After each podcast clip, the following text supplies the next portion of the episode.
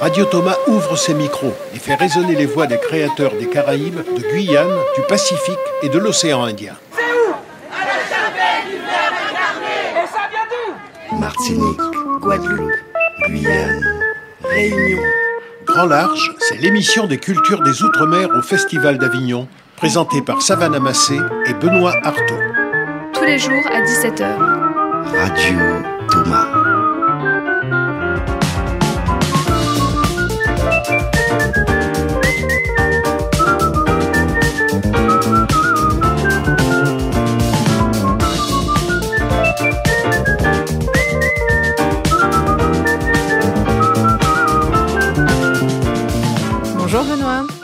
Bonjour. Et bonjour à toutes et à tous. Bienvenue sur Radio Thomas dans notre émission quotidienne Grand Large qui vous fait découvrir les spectacles de la chapelle du Verbe incarné et qui vous fait voyager sur les territoires d'outre-mer. Alors bien sûr, pour ceux qui ne sont pas à Avignon, on vous donne rendez-vous sur notre Thomas TV pour découvrir des captations de spectacles de la chapelle du Verbe incarné. Aujourd'hui, on vous propose un petit condensé des meilleurs moments de nos émissions pour cette première semaine de festival au théâtre de la Chapelle du Verbe incarné à vos côtés. J'espère que ces plongées artistiques dans la programmation vous donneront envie. On vous retrouve jusqu'au 28 juillet avec des spectacles de 13h15 à 20h45.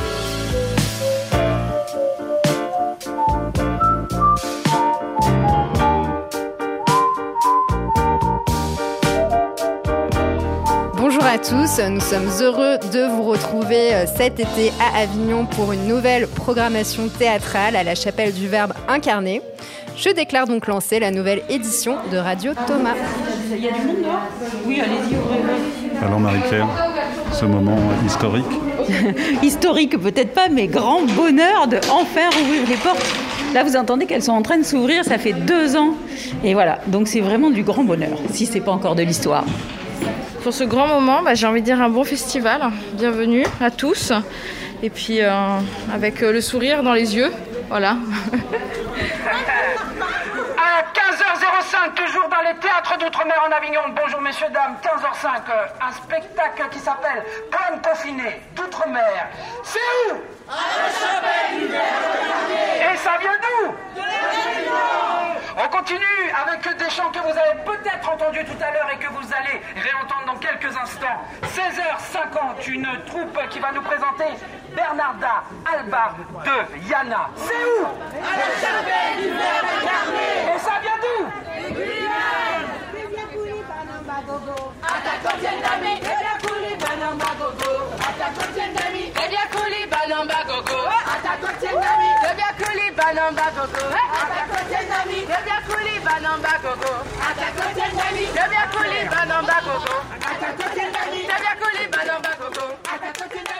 Bonjour à toutes les auditrices et à tous les auditeurs de Radio Thomas.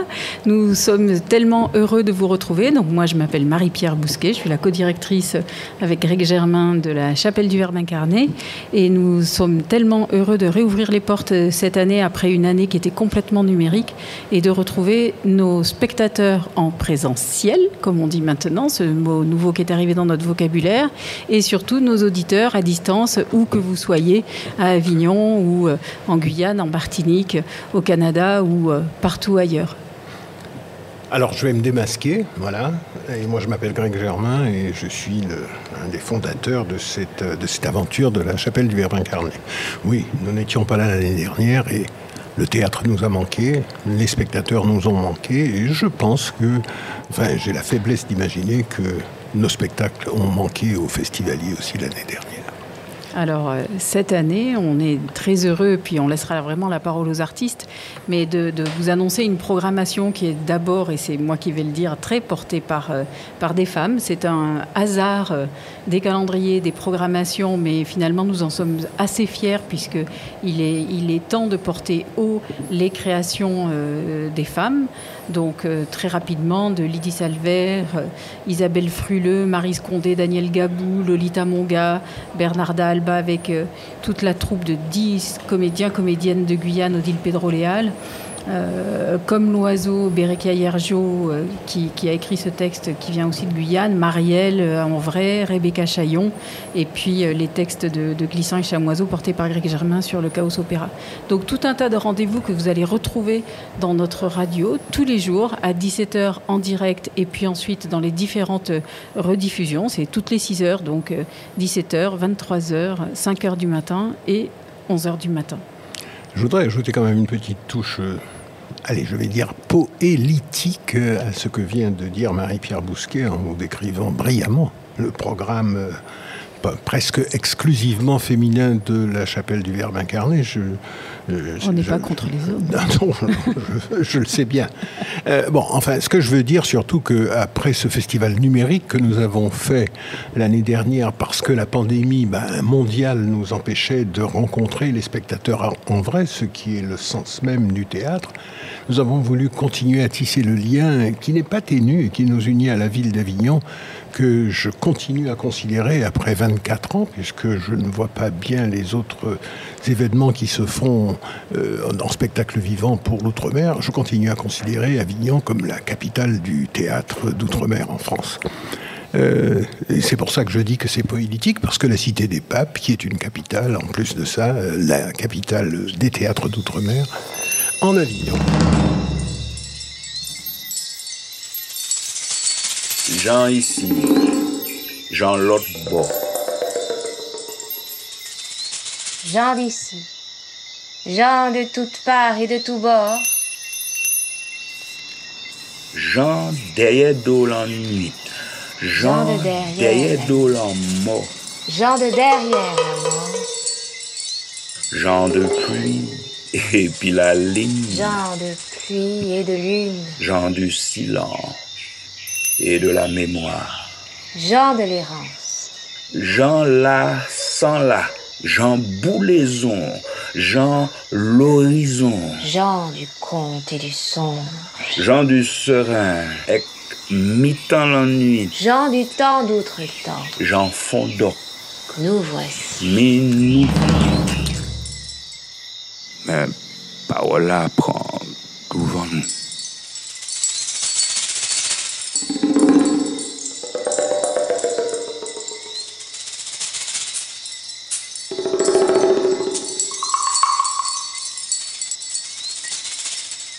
Le lundi 12 juillet, sur le plateau de Grand Large pour la radio Thomas, nous recevions l'équipe de Marielle en vrai.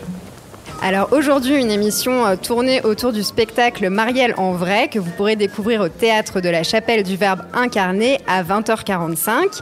À mes côtés, Marielle Salmier, bonjour. Bonjour Savannah. Vous bonjour êtes Benoît. comédienne de ce seul en scène.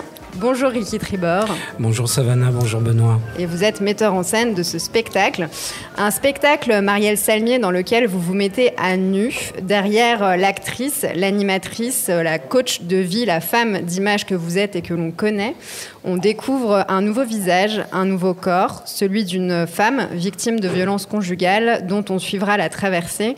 Euh, comment s'aimer, comment vivre et comment se regarder en face. Autant de questions qui nous accompagnent avec vous à travers ce spectacle bouleversant. C'est un spectacle que vous avez créé à partir de votre journal intime.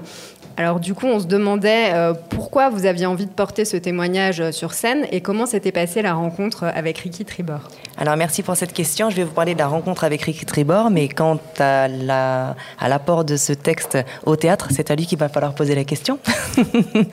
Alors la rencontre avec Ricky, elle est euh, lors d'un tournage pour la série Guyane qui passait sur Canal+.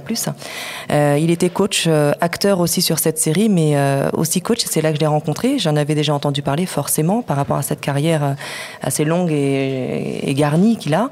Euh, donc euh, faisant partie tous les deux donc de la Guyane, forcément, je connaissais son nom et son travail. Donc voilà, je l'ai rencontré lors de séances de travail en tant que voilà comédienne, future, enfin, apprentie comédienne, on va dire, même si j'avais déjà fait quelques petites choses. Mais voilà, avec Ricky qui était à ce moment-là mon coach. Parce que Ricky, euh, je crois que c'est votre première mise en scène au théâtre. C'est ça, je suis acteur depuis 1998 et je fais du théâtre, de la télévision, du cinéma. Et depuis quelques années, on va dire 5-6 ans, j'ai toujours su que je ferais un jour une mise en scène parce qu'il m'a semblé que j'avais perçu quelques codes à travers différentes familles théâtrales.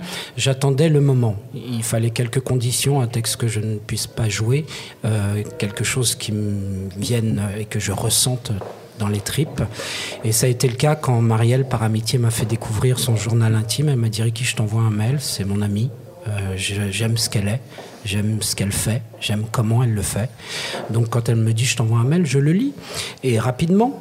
Et donc euh, là, je découvre euh, son journal intime. Alors là, déjà, je dis waouh, merci. C'est pas n'importe quoi que d'envoyer son journal intime à quelqu'un. et je découvre une vie chaotique je me dis non, c'est pas possible en fait. Ça, ce n'est pas possible en fait que ça arrive. Comment une femme peut traverser autant d'épreuves? Ce n'est pas possible. Il faut que cette parole soit amenée au théâtre pour que éventuellement, dans certains cas, ça n'arrive plus. Donc je dis à Marielle, écoute, moi cette matière elle m'intéresse, j'aimerais l'amener au plateau. Et de là naît une collaboration. On va dire que ça a été donc écrit sur une longue période. Euh, c'est des bouts de feuilles, une centaine de pages, des fois des longues phrases, des fois des petites phrases. Moi, j'ai privilégié euh, le dialogue à la mer, mais pas que. Et j'ai privilégié euh, un rapport, parce que ça m'a semblé être l'essentiel de, de ces écrits. J'ai privilégié le rapport à la mer. J'ai changé. C'est vrai qu'on ne le dit pas, et je m'en suis souvenu. À la base, c'est un texte qui est écrit avec elle. Elle, elle euh, m'interroge. Moi, j'ai mis le jeu et j'ai placé la mère euh, dans le public. Marielle Oui. Bah, d'où vient ce texte? D'où vient bah, l'écriture? Quelle est l'histoire de ce texte que vous avez donné à Ricky? C'est un journal intime que j'ai commencé à écrire, j'avais 14 ans. Euh, donc euh, avec des, des, périodes où il y avait beaucoup plus de choses à dire que d'autres, tout simplement. Alors moi, je suis assez secrète en réalité. Euh, c'est pour ça que c'est un paradoxe, un contraste saisissant. Je suis très secrète sur ma vie privée, de manière générale. en général, je garde plutôt tout. Je suis assez introvertie sur ma vie privée. Et je me retrouve avec... je venais de faire un, un livre, en fait, que j'avais vendu à quelques exemplaires en, en, ligne, en fait. Et là, je me retrouve avec ce texte. Je me dis, ben, il y a une centaine de pages de, pages, qu'est-ce que j'en fais? Est-ce que j'archive? Est-ce que euh, j'en fais un livre? Mais bon, quel est l'intérêt? C'est ma vie, euh, je vois pas qui ça peut intéresser. Puis je me suis dit, bon, euh, vraiment, hein, sans avoir une réflexion plus poussée que ça, je l'envoie à Ricky en fait. Donc c'est un journal que j'ai commencé à écrire, j'avais 14 ans, et j'ai décidé de l'arrêter à 40 ans. Voilà, à 40 ans, j'ai décidé que j'arrêtais euh, parce que euh, à 40 ans, il s'est passé euh, une rencontre, notamment avec ma mère, qui a fait que je me suis dit, ça, ça a été comme un, comme une autre phase de ma vie. Et ce journal, il était plus utile en réalité, donc j'ai préféré arrêter. Et comment est-ce que vous avez vécu le fait que ce texte soit porté sur un plateau de théâtre? Est-ce que l'idée vous a enchanté? Est-ce qu'elle vous a apeuré? Comment est-ce que vous au début, au début, forcément, c'est particulier parce que euh, en Guyane, euh, je suis assez connue, donc c'est sûr qu'on me connaît avec cette gouaille, cette voilà, je suis assez, je suis assez solaire, donc on me connaît un petit peu comme ça, animatrice radio, télé, etc. Et là, c'était carrément un autre pan. Et la question qui revenait, c'est, ça s'appelle Marielle en vrai, ça veut dire que jusque-là, on connaissait Marielle en c'était assez amusant. Alors j'expliquais non, pas du tout. C'est simplement, euh, c'est comme une pièce qui a deux, qui a deux, qui a deux côtés, tout simplement. On connaît le côté pile, on connaîtra le côté face. Alors oui, c'était effrayant, bien sûr, parce que c'est, c'est euh, la mise à nu est totale. Euh, mais comme Ricky, il a réussi à déjà à, faire que ce texte ne soit plus une, ne soit plus seulement une confession, mais soit vraiment un objet artistique. Donc euh, il y a une forme de, de, de, distance en fait qui se fait aussi par rapport, euh, par rapport à, ce texte, qui devient, euh, qui devient complètement un objet artistique. oui, c'était effrayant, mais je pense qu'une fois qu'on l'a joué devant son peuple, en Guyane, quand on l'a joué chez soi euh, et que la mise à nu elle est faite chez soi, après on peut le jouer partout, j'ai envie de dire. Mais le, fait d'écrire ce texte Euh, pour la scène, j'imagine que le, texte, il a été remanié euh, pour la scène, mais est-ce que ça, s'inscrit dans un mouvement, je dirais dans le mouvement MeToo, les femmes prennent la parole, la dénonciation des violences euh, faites aux femmes. Est-ce que ça s'inscrit là-dedans ou c'est un autre calendrier? Alors moi, j'ai toujours, quand j'étais en radio, en télé, j'ai toujours milité pour ça. J'ai toujours invité les associations euh, qui s'occupent des femmes battues. Ça, ça a toujours été un combat pour moi. Euh, mais lorsque moi j'écrivais tout ce que j'écrivais dans, dans, mon journal, dans mon journal intime, j'avais pas cette notion en fait. Hein. Euh, que ça pouvait être effectivement euh, porteur de ce message-là particulièrement, puisque c'était vraiment mes écrits à moi. C'est Ricky justement qui a, lui, euh, fait l'adaptation, il en parlera mieux que moi par rapport à ce que j'avais écrit. L'adaptation, moi je n'ai fait que couper en réalité, je n'ai rien rajouté. Tout ce qui est dans le texte est vrai. Le travail a fait que j'ai rencontré la plupart des protagonistes, sauf la principale, et encore, en résidence de création, nous l'avions invité à venir pour lui présenter, parce que à la base, vous, euh, tous les deux qui avez vu euh, le spectacle, l'objectif de, de, ce spectacle, c'était de faire entendre cette parole euh, et également de faire en sorte que les protagonistes, éventuellement, après avoir entendu et découvert, puissent, dans la mesure du possible, se reparler, recréer du lien. L'idée, c'était de dire, voilà Marielle, tu n'arrives pas à parler à ta mère, Ok, tu en as fait un texte, on va l'amener au théâtre, mais avant de le faire, bien évidemment, tu vas le présenter à ta maman. Tu vas lui dire, puisque Marielle était incapable de dire euh, à sa maman ce qu'elle dit dans ses écrits. Mais pour terminer, Benoît, euh, la chose est simple en fait. Il n'y a aucun calcul. Il y a juste de l'humain dans cette histoire. Une histoire qui me touche et que j'essaie de restituer dans l'émotion qu'elle m'a apportée. Et cette histoire, il y a Patrice Elidi Kozak qui va nous en parler.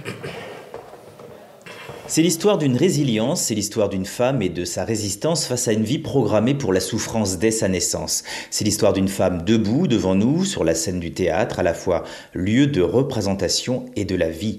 À l'écouter raconter son histoire entre les cités de Villepinte et les communes de Guyane, entre une mère qui ne sait pas comment aimer, des pères de substitution et des amours belles mais décevantes, Marielle Salmier en a vu défiler des occasions de perdre confiance, de perdre pied et de perdre foi. La foi qu'elle trouvera d'ailleurs dans la religion musulmane, c'est d'ailleurs l'un des piliers de sa résistance. Tout au long de son monologue, en fait, comme des lettres ouvertes adressées aux gens qui ont traversé sa vie, sa mère essentiellement, très peu de moments où le visage de l'actrice personnage s'illumine. Les moments de joie sont courts dans ses différentes évocations, à peine un sourire esquissé au souvenir du premier grand amour que celui-ci est effacé par le souvenir de la déception qui s'en est suivie. À peine cite-t-elle la, Guyane, avec tout ce que ce pays d'origine suscite d'émotions en elle que le retour en banlieue parisienne se profile avec ses rapports si compliqués avec la mère et une nouvelle rencontre qui sera déterminante et des enfants qui en seront issus.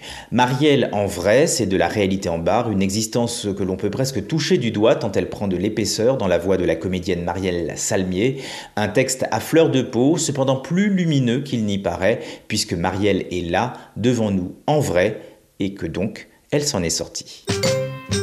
Vous écoutez Radio Thomas.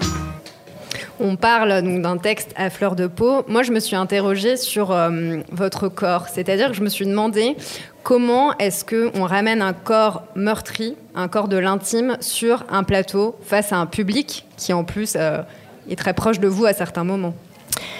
Eh bien, ce corps, c'est le corps de l'actrice. Parce que si euh, l'actrice ne prenait pas le pas euh, sur la femme que je suis, cet objet artistique n'aurait pas pu exister. Il y a un moment où effectivement, je me suis posé la question, hein, je vous le dis très franchement, et je l'ai posé à Ricky très tôt dans le travail. Je dis mais en fait, est-ce que je joue? Je me suis posé la question, je me disais, est-ce que je joue Parce que finalement, c'est mon histoire? Et au final, euh, lui, il m'a expliqué, parce que moi, je ne suis pas du tout du théâtre initialement. Moi, je suis de l'image, mais pas, pas du théâtre. Et là, il m'a expliqué, mais oui, parce que regarde, la, la partition, il m'a tout expliqué. J'ai, mais oui, effectivement. Et là, euh, on a revu les toutes premières étapes du travail où j'étais incapable d'aligner un mot, parce que là, c'était Marielle qui prenait le pas. Et c'était pas euh, la comédienne, ni le travail d'actrice qui, justement, était mis en avant. Donc oui, le corps, c'est le corps de l'actrice.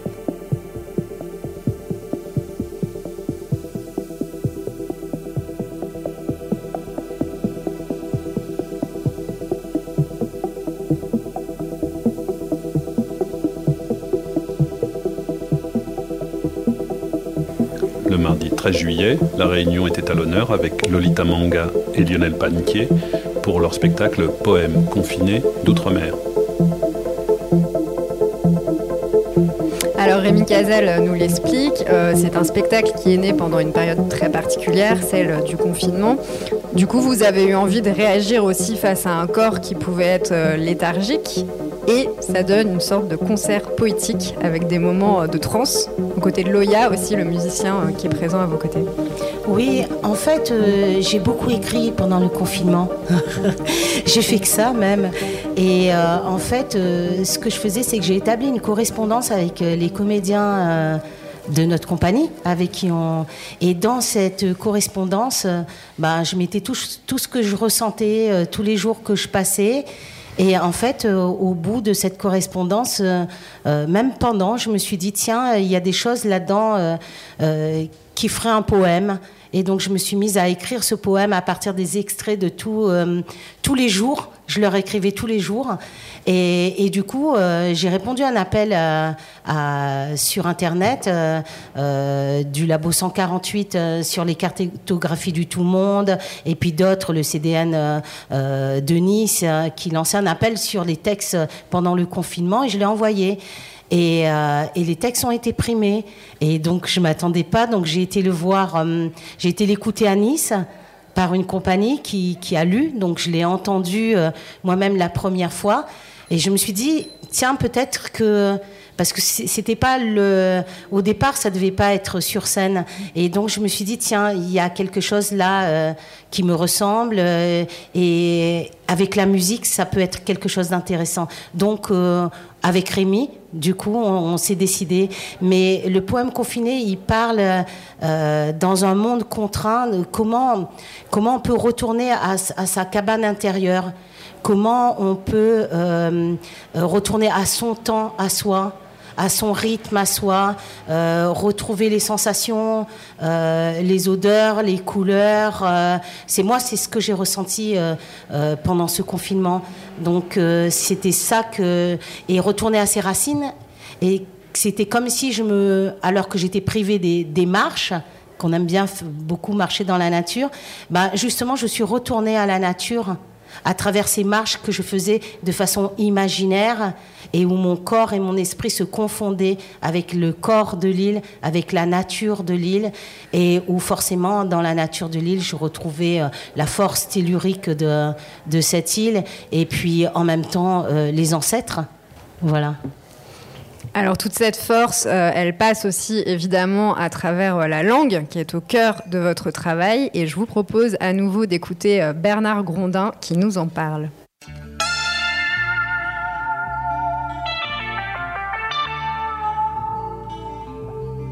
je découvre son théâtre et je découvre surtout ben, sa façon d'écrire qui pour moi est une, espèce de trapéziste sur une, corde sensible à chaque fois et, c'est ce que j'adore. Ouais, trapéziste, dans le sens où euh, j'ai l'impression que l'écriture de Lolita est vraiment euh, tout le temps en danger. Et c'est ça qui est beau, c'est qu'elle va rebondir sur euh, énormément de sujets, énormément d'interrogations, et puis elle nous amène à comprendre peut-être le monde un peu différemment, parce que ça sort des sentiers battus, elle fait du mix, elle mixe les langues, sa langue natale, la langue créole, sa langue euh, française qui est notre langue euh, de l'établissement scolaire, et puis euh, elle mixe aussi d'autres langues qu'elle croise, qui sont des langues métaphoriques, de, de, la poésie, du théâtre, voilà, elle fait, elle fait tout ça. C'est ce qui me plaît.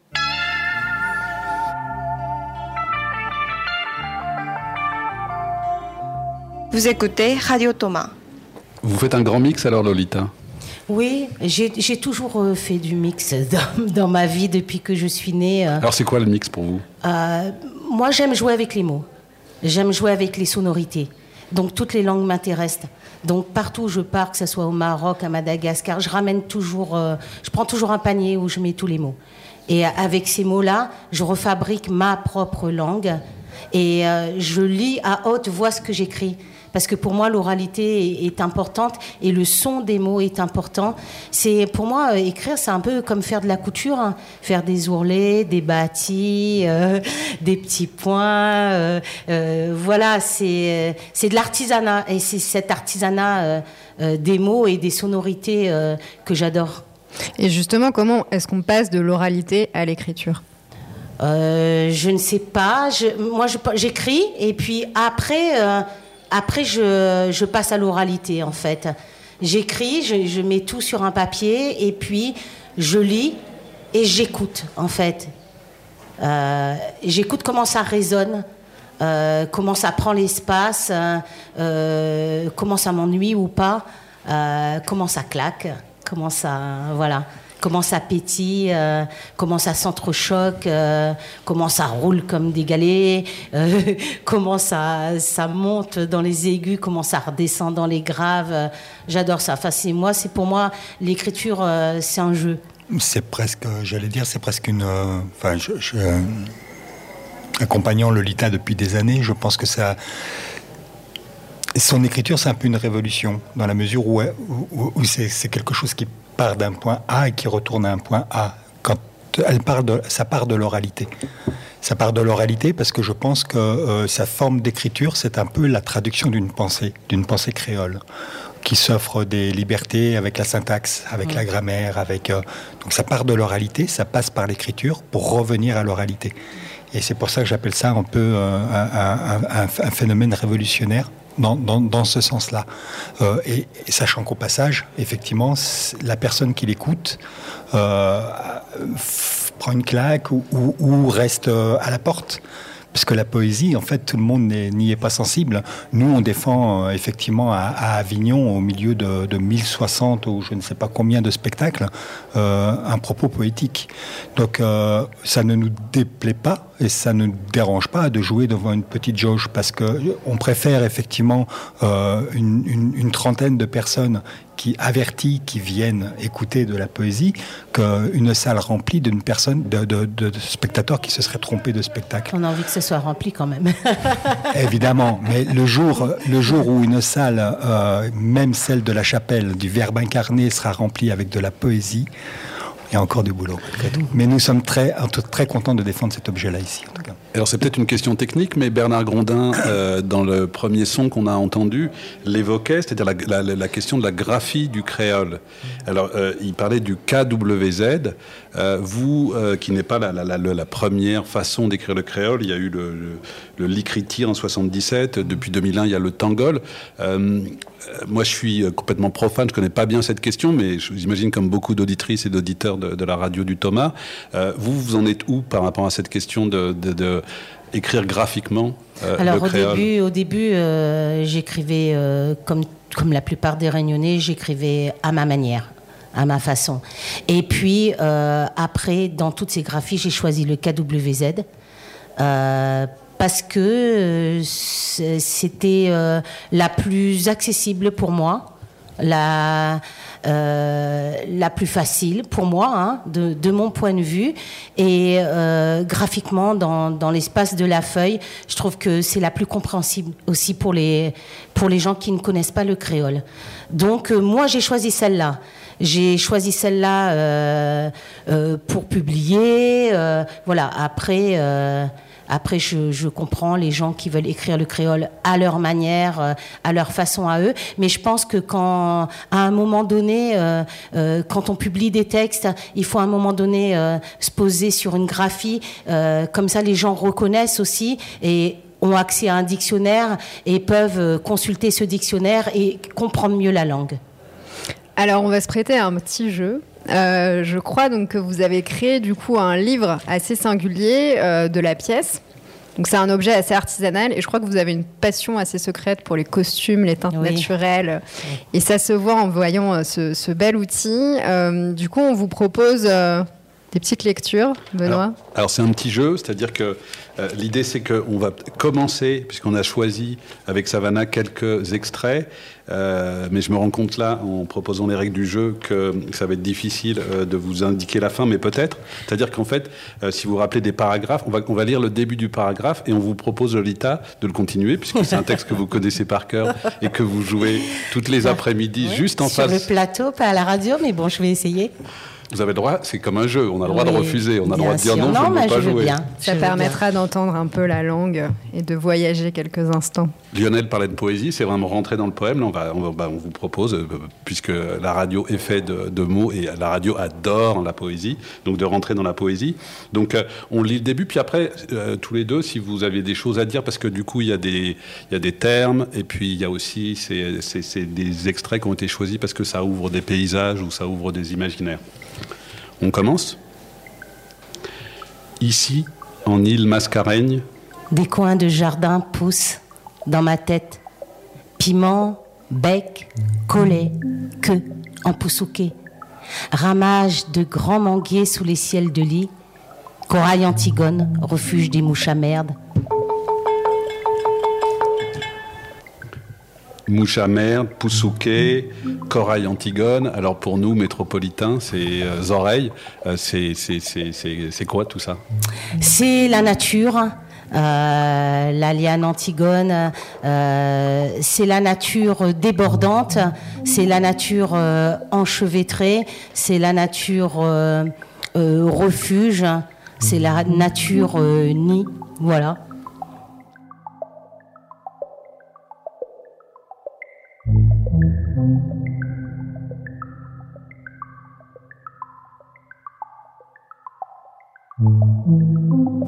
Le 14 juillet, Isabelle Fruleux, au plateau, Lydie Salver, au téléphone, venait nous parler de Hymne, un texte de Lydie Salver, adapté par Isabelle Fruleux. Lydie Salver, euh, qu'est-ce que ça suscite pour vous ce passage de l'écrit à l'oralité D'entendre Isabelle Fruleux sur une scène? Mais écoutez, ce qui se passe d'ordinaire, euh, quand, le texte est dit d'une façon qui ne résonne pas en moi, je, suis à l'affût de, des faiblesses du texte, des redites, je suis sévère avec moi-même, etc. Quand il est dit par euh, des, des- quand il est porté par des voix comme celle d'Isabelle, j'oublie complètement J'oublie que c'est mon texte. C'est mon texte, mais c'est le sien. Elle, le- elle, le- elle le tord à, à- à- son image, avec son histoire, avec son émotion. Elle le fait sien. Ce qui fait que il est, du coup, il est nouveau pour moi. Il est neuf de l'entendre par sa bouche. Je ne sais pas si vous m'entendez quand Si, je. si, quand tout je à fait. Alors, juste pour euh, recontextualiser euh, un petit peu ce qu'il se passe, donc c'est un spectacle donc, qui s'appelle Hymne et qui fait référence à la version de l'hymne américain euh, que livre Jimi Hendrix en 1969 au concert de Woodstock. Donc en fait, l'hymne patriotique à la base accueillait les GI morts au combat et avec cet hymne dont on dit qu'il était d'une puissance presque insoutenable, euh, il exprime son refus envers la guerre du Vietnam. Je vous propose justement d'écouter euh, un extrait de cet hymne, The Star Spangled Banner.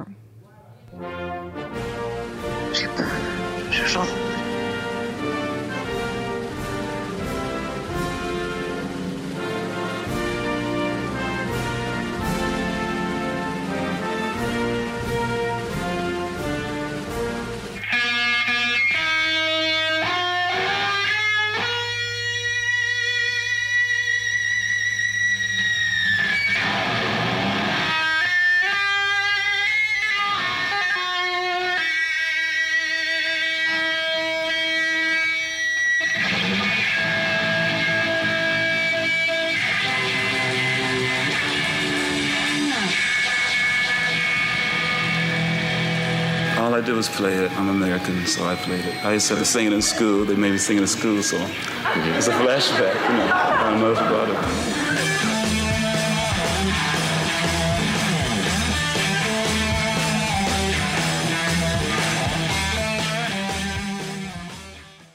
Isabelle Fruleux, euh, je vois que ça suscite beaucoup de, de réactions dans votre corps.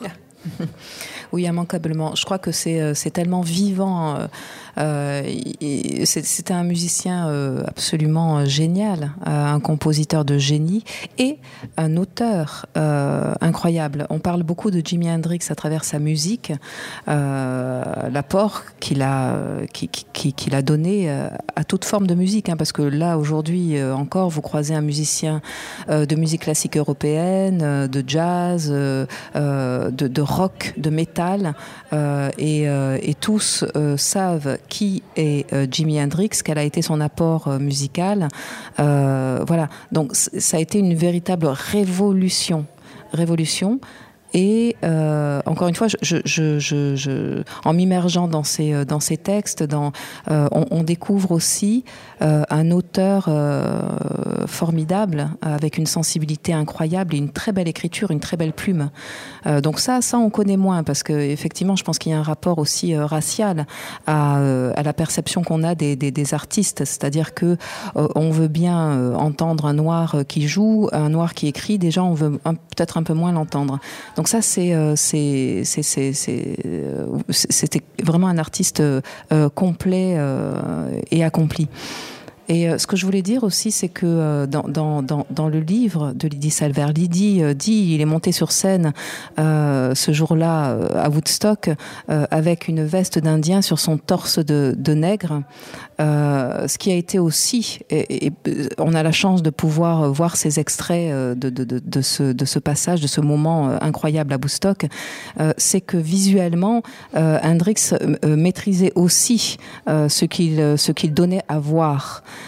Et ce qu'il donnait à voir, ce qu'il a donné à entendre à ce moment-là, c'était véritablement les peuples d'Amérique et les faire entrer dans, euh, dans cet hymne euh, national qui, euh, euh, qui, qui les rejetait. Et, je crois que si- si- s'il y a une véritable révolution encore plus puissante que, que sa musique, ça a été le, sens de, de- toute cette créativité. Alors vous le dites, c'est un personnage euh, vraiment complet, euh, meilleur guitariste de tous les temps pour beaucoup de personnes. Ici, dans l'hymne qu'on entend, il utilise des effets de guitare électrique, euh, ce qu'on appelle des distorsions, pour simuler les bruits des bombes de la guerre. Lydie Salver, qu'est-ce qui vous a séduit chez cette figure, chez cette idole qui, refuse finalement de, de se soumettre à l'ordre établi?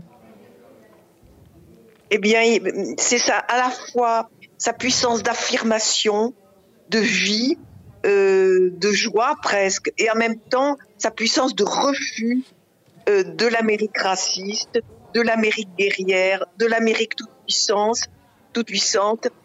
Et ce qui est beau chez lui, c'est qu'il est, il était trois fois bâtard. Il était, il portait du sang cherokee, du sang noir et quelques gouttes de sang blanc, et ces, et ces sangs mêlés euh, se transposent dans sa musique puisqu'il fait parler en même temps euh, les mélopées cherokee, le, blues des, euh, des esclaves euh, planteurs de coton, les, les, sons, les sons nouveaux du free jazz, etc. Tout- toutes ces voix-là, il les, il, les, il, les, porte, il les réunit et, il fait des États désunis, de véritables États unis dans sa musique en tout cas. Qu'est-ce que ça signifie, Isabelle Fruleux, pour vous, en tant que femme, de porter la voix de cet homme sur une scène de théâtre ici à la chapelle du Verbe incarné? Bah, écoutez, moi je travaille, euh, je pense es- essentiellement depuis toujours, depuis le début, sur euh, l'idée du décloisonnement. Euh, donc là, je le retrouve aussi, c'est-à-dire qu'effectivement, je porte, je porte la voix euh, euh, de- d'une femme, je porte la voix de Lydie Salver, je porte la voix de, de Jimi Hendrix, je porte la voix, je porte les voix libertaires au-delà de, de, de- des décloisonnements euh, sexuels ou, ou, ou raciaux. Euh, je pense que de, nos jours, euh, y compris, et, particulièrement sur le sol euh, français, c'est un message qui, a une importance capitale là, pour avancer un petit peu. Il s'agirait qu'on avance, effectivement, oui. Du coup, Hendrix, à la chapelle du Verbe incarné, c'est une première Comment on le vit Qu'est-ce qui se passe? Il se passe beaucoup de choses. Il se passe une rencontre très très forte avec le public. Euh, bon, l'accueil ici est, magnifique. J'en suis vraiment très très très très heureuse. Euh, on, sort d'une période pénible. Nous les, enfin pour tout le monde, bien sûr, ça a été pénible pour tout le monde, euh, mais pour les artistes. Euh, retrouver le public, retrouver ce souffle, retrouver cette vibration, retrouver cette communication, parce que euh, on, dit qu'on travaille dans l'art vivant. Pourquoi vivant? Parce que chaque représentation, euh, chaque show est, euh, unique parce qu'il se construit avec le public, parce qu'il y a un feedback constant euh, entre ce qui se passe sur la scène et, euh, le public euh, en présence. Et là, ça fait cinq jours que nous avons de, euh, très belles salles. Sur chacun, euh, ch chaque jour, nous avons eu de très belles salles, euh, extrêmement euh, avec nous, vraiment très très euh, très fortement euh, euh, en, en, en, lien. J'avoue que j'en avais besoin, ça m'a fait beaucoup, beaucoup de bien. Est-ce que vous connaissiez le lieu, Isabelle? Vous étiez déjà venue au théâtre de la Chapelle du Verbe incarné Alors oui, je, je, connaissais le lieu, et puis euh, c'est un lieu euh, où, où, venait euh, Édouard Glissant, euh, où vient toujours euh, Patrick Chamoiseau. Euh, moi, je travaille sur la pensée glissantienne, de créolisation, de tout monde. ce sont, voilà, je, je, retrouve ici des, des questionnements qui, qui, me sont, qui me sont chers. Euh, donc pour moi, oui, c'est très important de, me retrouver ici. Et alors euh, jouer euh, Jimmy, jouer hymne, faire faire invoquer Jimi Hendrix ici à la chapelle du Verbe incarné avec le Thomas, ce n'est pas vide de sens. C'est-à-dire que ce spectacle parle de ce qui s'est passé d'un moment historique effectivement en Amérique à Woodstock, mais il nous ramène euh, constamment euh, vers le, territoire euh, français. Moi, je suis d'origine diverses et variées, je veux dire ça comme ça. Euh, je, je, suis euh, martiniquaise, je suis euh, polonaise, je suis, j'ai des origines chinoises, indiennes. Euh, j'ai grandi à Marseille, donc dans des cultures euh, majoritairement maghrébines, et toutes ces cultures font ce que je suis aujourd'hui. C'est-à-dire qu'il est hors de question pour moi de faire le tri et de et de, cho de choisir quoi que ce soit. donc effectivement, quand je vois Jimi Hendrix, il n'a pas choisi, il n'a pas décidé de faire le tri, de disséquer quoi que ce soit. Il s'est présenté avec toutes, euh, tout, toutes ces présences-là et c'est ce qui a fait, euh, ce qui a grandement euh, nourri sa, sa créativité. Je voudrais dire là tout à l'heure aussi une chose, c'est que Lydie Salver parlait du Black Lives Matter, de, de, de la mort de George Floyd. Euh, ici, euh, en repensant, évidemment, ça m'a ramené à, l'histoire française, euh, qui, à mon sens, j'interviens assez régulièrement euh, en, milieu scolaire et universitaire, et je me rends compte euh, de comment euh, l'histoire française est enseignée. Il y a encore des trous béants euh, euh, dans, dans, cette, dans cette histoire. C'est-à-dire que euh, on, on enseigne l'histoire française et puis euh, euh, de façon disparate et éloignée, euh, comme des bulles qui seraient décrochées de, cette histoire. On, va enseigner l'histoire de la colonisation, on va enseigner l'histoire de, l'esclavage transatlantique comme, comme étant comme ça euh, des, euh, des exceptions euh, euh, au loin euh, et qui seraient vécues euh, dans, euh, dans les Antilles, euh, qui seraient vécues euh, dans les anciennes colonies, euh, qui laisseraient des traces là-bas. Mais ces traces-là, euh, euh, ces histoires, ces histoires-là n'en font qu'une. Il s'agit effectivement de l'histoire française, euh, des empires coloniaux, euh, et la France s'est construite, s'est tressée avec, euh, avec ces, ces strates-là.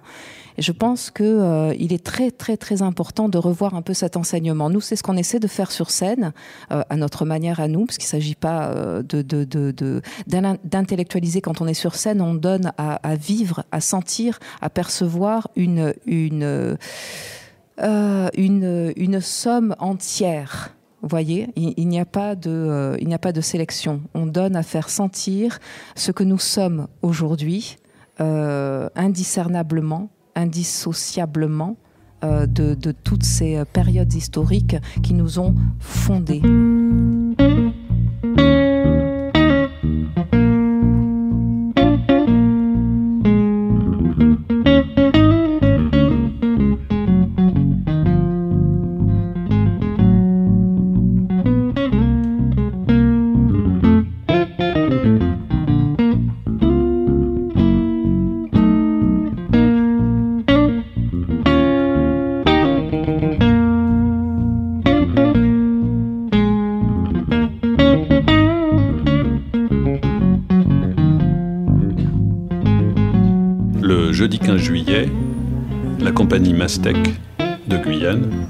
Présenter le spectacle Comme l'oiseau. Bereka Yerjo pour l'écriture et la mise en scène, Anaïta Gohari et Noémie Pecci pour le jeu étaient au micro de Radio Thomas. Alors, euh, une des particularités du, du spectacle, euh, c'est votre écriture, c'est ces vers libres. Alors, c'est assez intéressant parce que d'un côté, ça nous rappelle une forme de classicisme, mais qui s'oppose euh, à une modernité, une espèce de provocation. Parfois, ça nous fait penser, je le disais à Noémie, à du slam. Donc, il y a toute cette atmosphère qui est très percutante, très singulière aussi avec la scénographie. C'était une volonté de créer ce, ce contraste? Oui, tout à fait, puisque je trouve que la question des mules est aussi un- une démonstration euh, du, euh, du fossé intergénérationnel. Et, euh, et cette histoire étant pour moi une tragédie contemporaine, je me suis dit, euh, eh ben, pourquoi ne pas l'écrire sur la même forme que les tragédies classiques, mais en y intégrant euh, la poésie actuelle sans nécessairement me soucier de l'alexandrin. Et, euh, voilà, et je pense que c'est aussi de montrer qu'hier c'est aujourd'hui et qu'aujourd'hui c'est hier, en fait, de créer ce lien et de se dire que, en fait, le nom peut changer, on peut parler de, poésie, on peut parler de slam, mais en fait, ça reste la même chose, simplement une nouvelle époque. Et c'était de rattacher, euh, de rattacher ce travail euh, à celui de mes prédécesseurs, ceux qui étaient là avant moi et qui ont aussi traité ce, sujet qui est euh, celle de la passion humaine qui nous pousse jusqu'à nos pertes et qui est encore d'actualité aujourd'hui, euh, même si la forme tragique classique n'est plus tout à fait au goût du jour. Du coup, Noémie et Anaïta, comment vous avez réagi euh, face à la découverte de, de cette écriture? Comment est-ce que vous vous l'êtes appropriée toutes les deux? Noémie Alors, euh, c'est sûr que quand j'ai lu la pièce, euh, étant donné le sujet, étant donné la forme, très clairement, moi, je me suis dit, ok, ça aurait pu être un son de rap. Euh, les rimes le amènent dans cette idée-là. Euh, elle dit pas trop se soucier des alexandrins, mais pour avoir fait des études de lettres, ils sont bien là. Euh, après, euh, moi, c'est ce que j'ai le plus aimé, en fait. C'était ce rapport au, au texte très codifié, voilà, de la poésie classique, avec voilà, ses césures, ses trucs. Et en même temps, un sujet complètement d'actualité, complètement moderne. Et même toute la vision de, du, de ce que j'avais du rôle, en fait, je me suis dit, mais c'est un jeu, en fait, entre cette tradition qui fait aussi sens avec la tradition familiale, la tradition sociale, etc.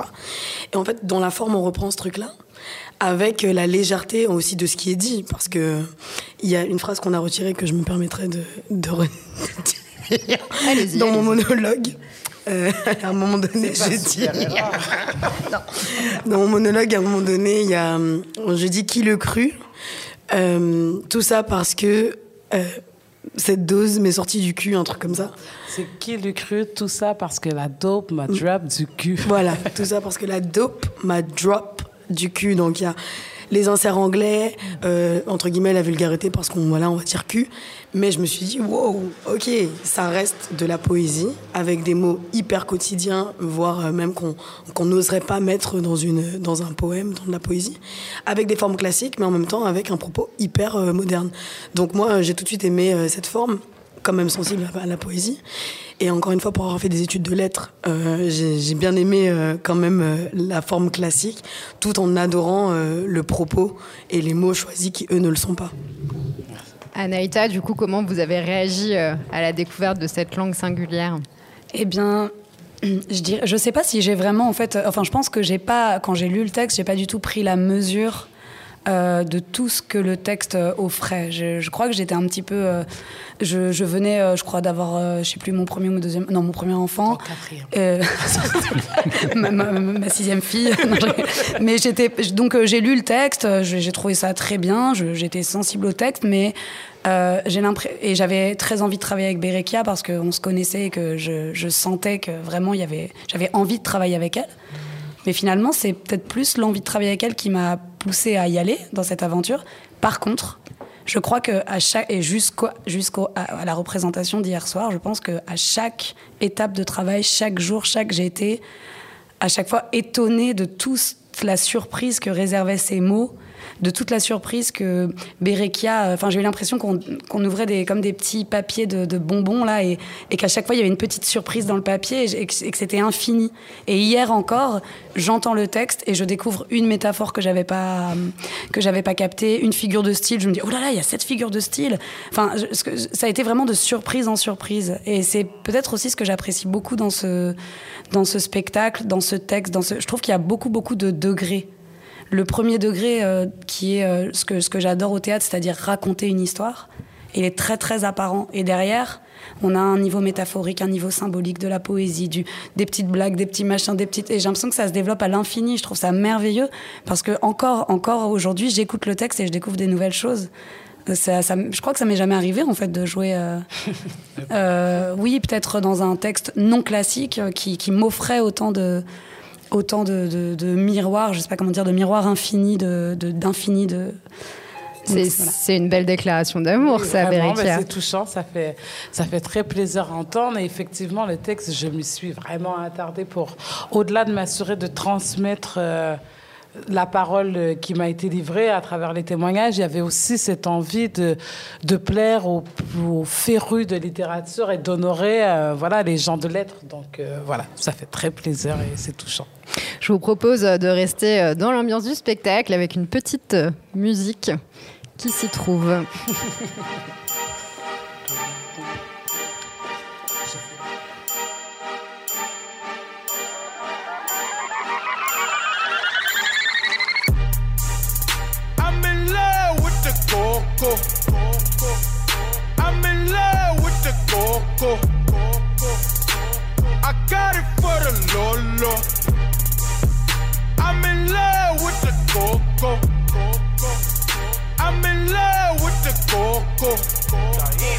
Alors pour rappel, euh, en 2019, il y avait 43 millions de marchandises qui étaient saisies en Guyane, avec euh, 6 à 10 mules dans chaque vol Cayenne-Orly. En 2017, euh, 608 passeurs ont été interpellés contre 1349 en 2018. On peut vraiment parler d'une urgence euh, socio-économique. Oui, tout à fait. Et puis en fait, les cas augmentent de plus en plus.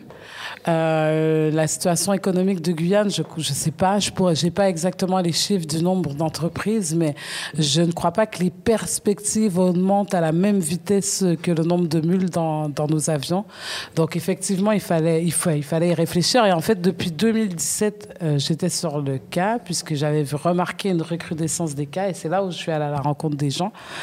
Et, euh, et voilà, je pense qu'il y a urgence d'agir et de trouver ou de permettre d'autres alternatives, puisque pour la jeunesse, il y a des gens qui m'ont dit, par exemple, moi, c'est euh, le moyen que j'ai choisi pour aller euh, m'installer en métropole pour poursuivre mes études. Or, moi, quand j'ai voulu quitter chez mes parents, il y avait des emplois étudiants à ma portée euh, qui me permettaient de faire cette transition sans risquer ma vie ou risquer la prison. Donc, je pense que ce sujet, on avait envie aussi de l'amener pour amener une réflexion et sortir. Sortir euh, sortir de ce jugement trop facile qui dit bon jeunesse pauvre guyanaise c'est parce qu'il manque d'éducation. Mais je pense qu'il y a aussi un manque clair de perspective et euh, de possibilités. Et d'en parler comme ça au théâtre je pense que ça ça permet de mettre en lumière euh, de le mettre en lumière ouais, de mettre ça en lumière voilà.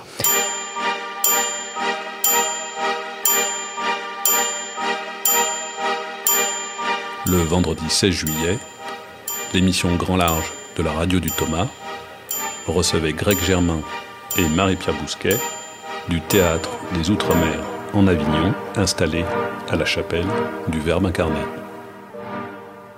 Alors, un vrai lieu de, rencontre et de langue dans lequel on aime venir et revenir. Il y a quelqu'un qui vient souvent vous voir, je crois, tous les ans. C'est Christiane Taubira, qui connaît bien ce lieu, euh, qui nous a rendu euh, visite cette semaine et qui nous en parle. Euh, Je, je, alors, je connais ce lieu depuis, le, depuis longtemps, depuis pratiquement ses débuts, en effet. Greg Germain m'en a parlé très vite. Euh, J'ai voilà, connu Greg et ma, Marie-Pierre. Ils ont une intuition extraordinaire. Mais ça ne doit pas dissimuler le courage qu'il a fallu, la pugnacité qu'il leur a fallu, euh, la ténacité vraiment, et puis la confiance dans leur projet, la confiance dans leur capacité, et puis cette espèce d'obstination à se dire on va faire un lieu pour les Outre-mer euh, à Avignon. L'idée paraît complètement extravagante, tellement euh, si on, on, la regarde rétrospectivement, on peut considérer qu'à l'époque, voilà, elle semblait inaccessible. Euh, ça ressemblait presque à une fantaisie de vouloir ça. Et ils ont fait un travail phénoménal, ça va faire un quart de siècle maintenant, facilement.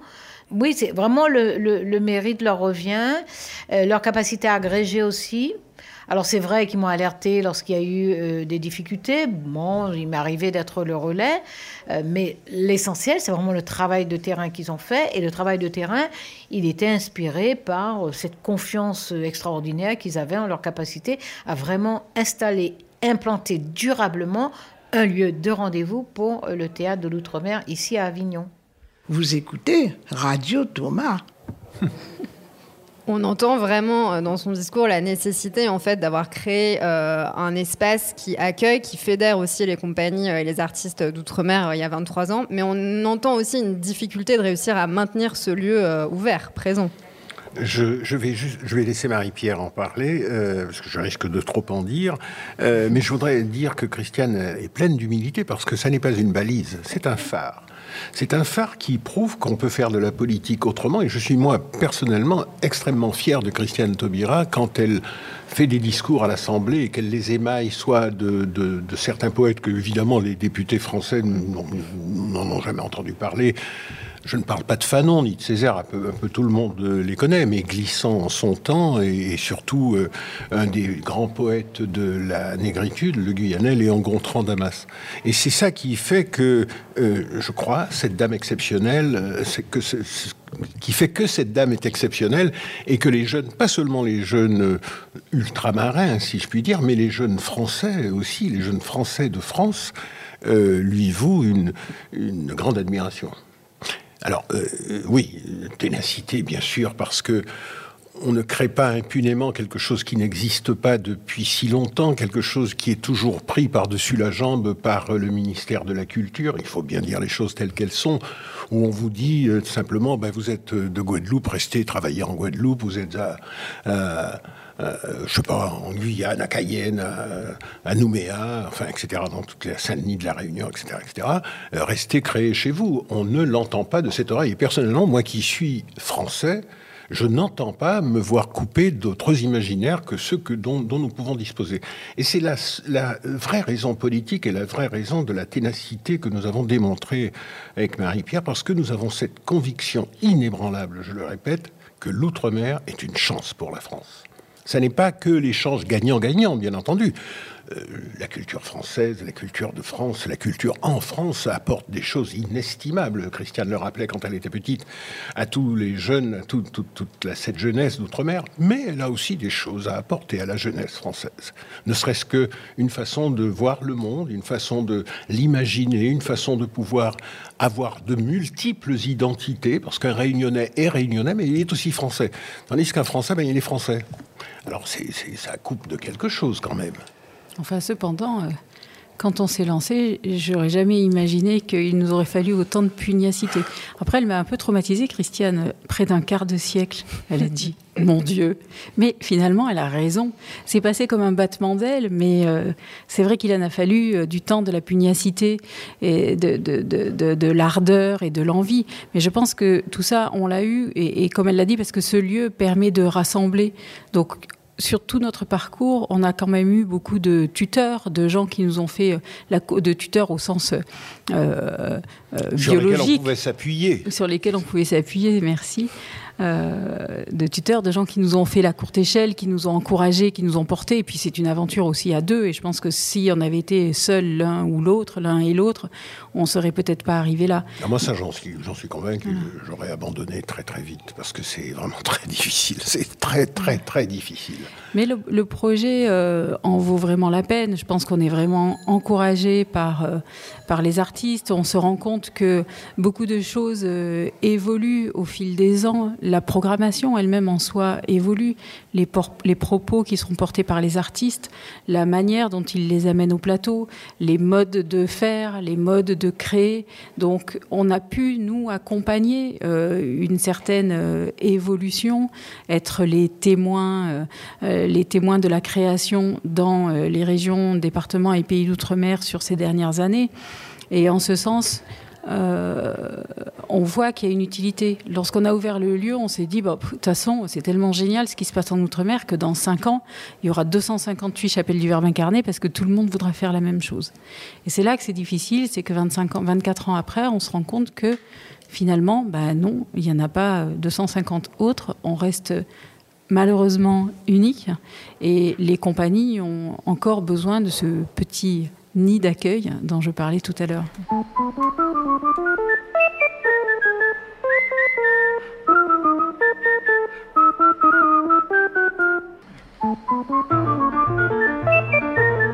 Merci à tous euh, d'avoir écouté notre émission. Nous vous donnons rendez-vous demain à 17h pour vous parler du nouveau spectacle à l'affiche de la chapelle du Verbe incarné, moi Tituba, sorcière noire de Salem, que vous pouvez retrouver à 13h15. Nous serons en compagnie de Daniel Gabou, la metteuse en scène et interprète de cette adaptation du texte de Marie Scondé. En attendant, passez un très bon festival et prenez soin de vous.